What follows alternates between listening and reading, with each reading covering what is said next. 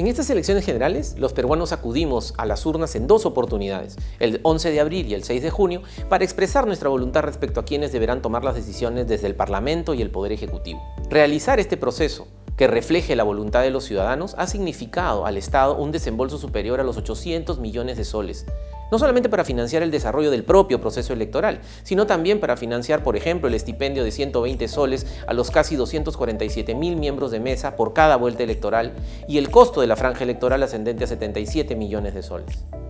Para controlar dicho gasto, la Contraloría desplegó un megaoperativo a nivel nacional con la participación de 625 auditores a fin de verificar el adecuado uso de los recursos públicos por parte de las entidades del sistema electoral. Como resultado de ese control, se advirtieron oportunamente 820 situaciones adversas en los procesos de contratación de bienes y servicios, permitiendo así que el control concurrente acompañe a los gestores del sistema electoral y coadyuve a que se corrijan y perfeccionen sus acciones en beneficio de la finalidad pública.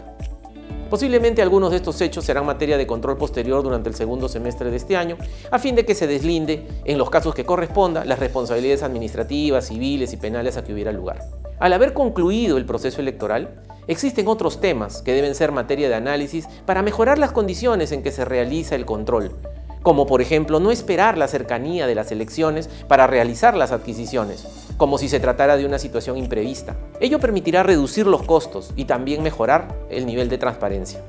El otro aspecto a mejorar es el cronograma electoral, permitiendo que, por ejemplo, las elecciones regionales y municipales que se realizarán el próximo año se lleven a cabo a inicios de septiembre, para garantizar un periodo adecuado de rendición de cuentas y transferencia de gestión que involucrará a 25 gobiernos regionales, 196 municipalidades provinciales y 1.678 distritales en toda la República. El derecho de elegir y ser elegido es quizá el mecanismo de participación ciudadana por antonomasia en una democracia pero evidentemente no es gratis. Piensen en cuántos colegios, hospitales, canales de riego, kilómetros de carreteras y otros pudiéramos haber construido con los más de 800 millones de soles que costó estas elecciones generales.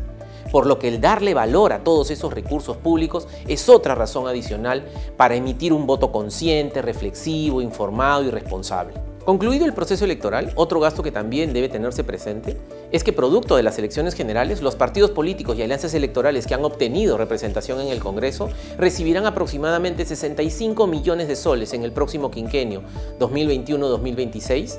en atención a la ley del financiamiento público directo a las organizaciones políticas.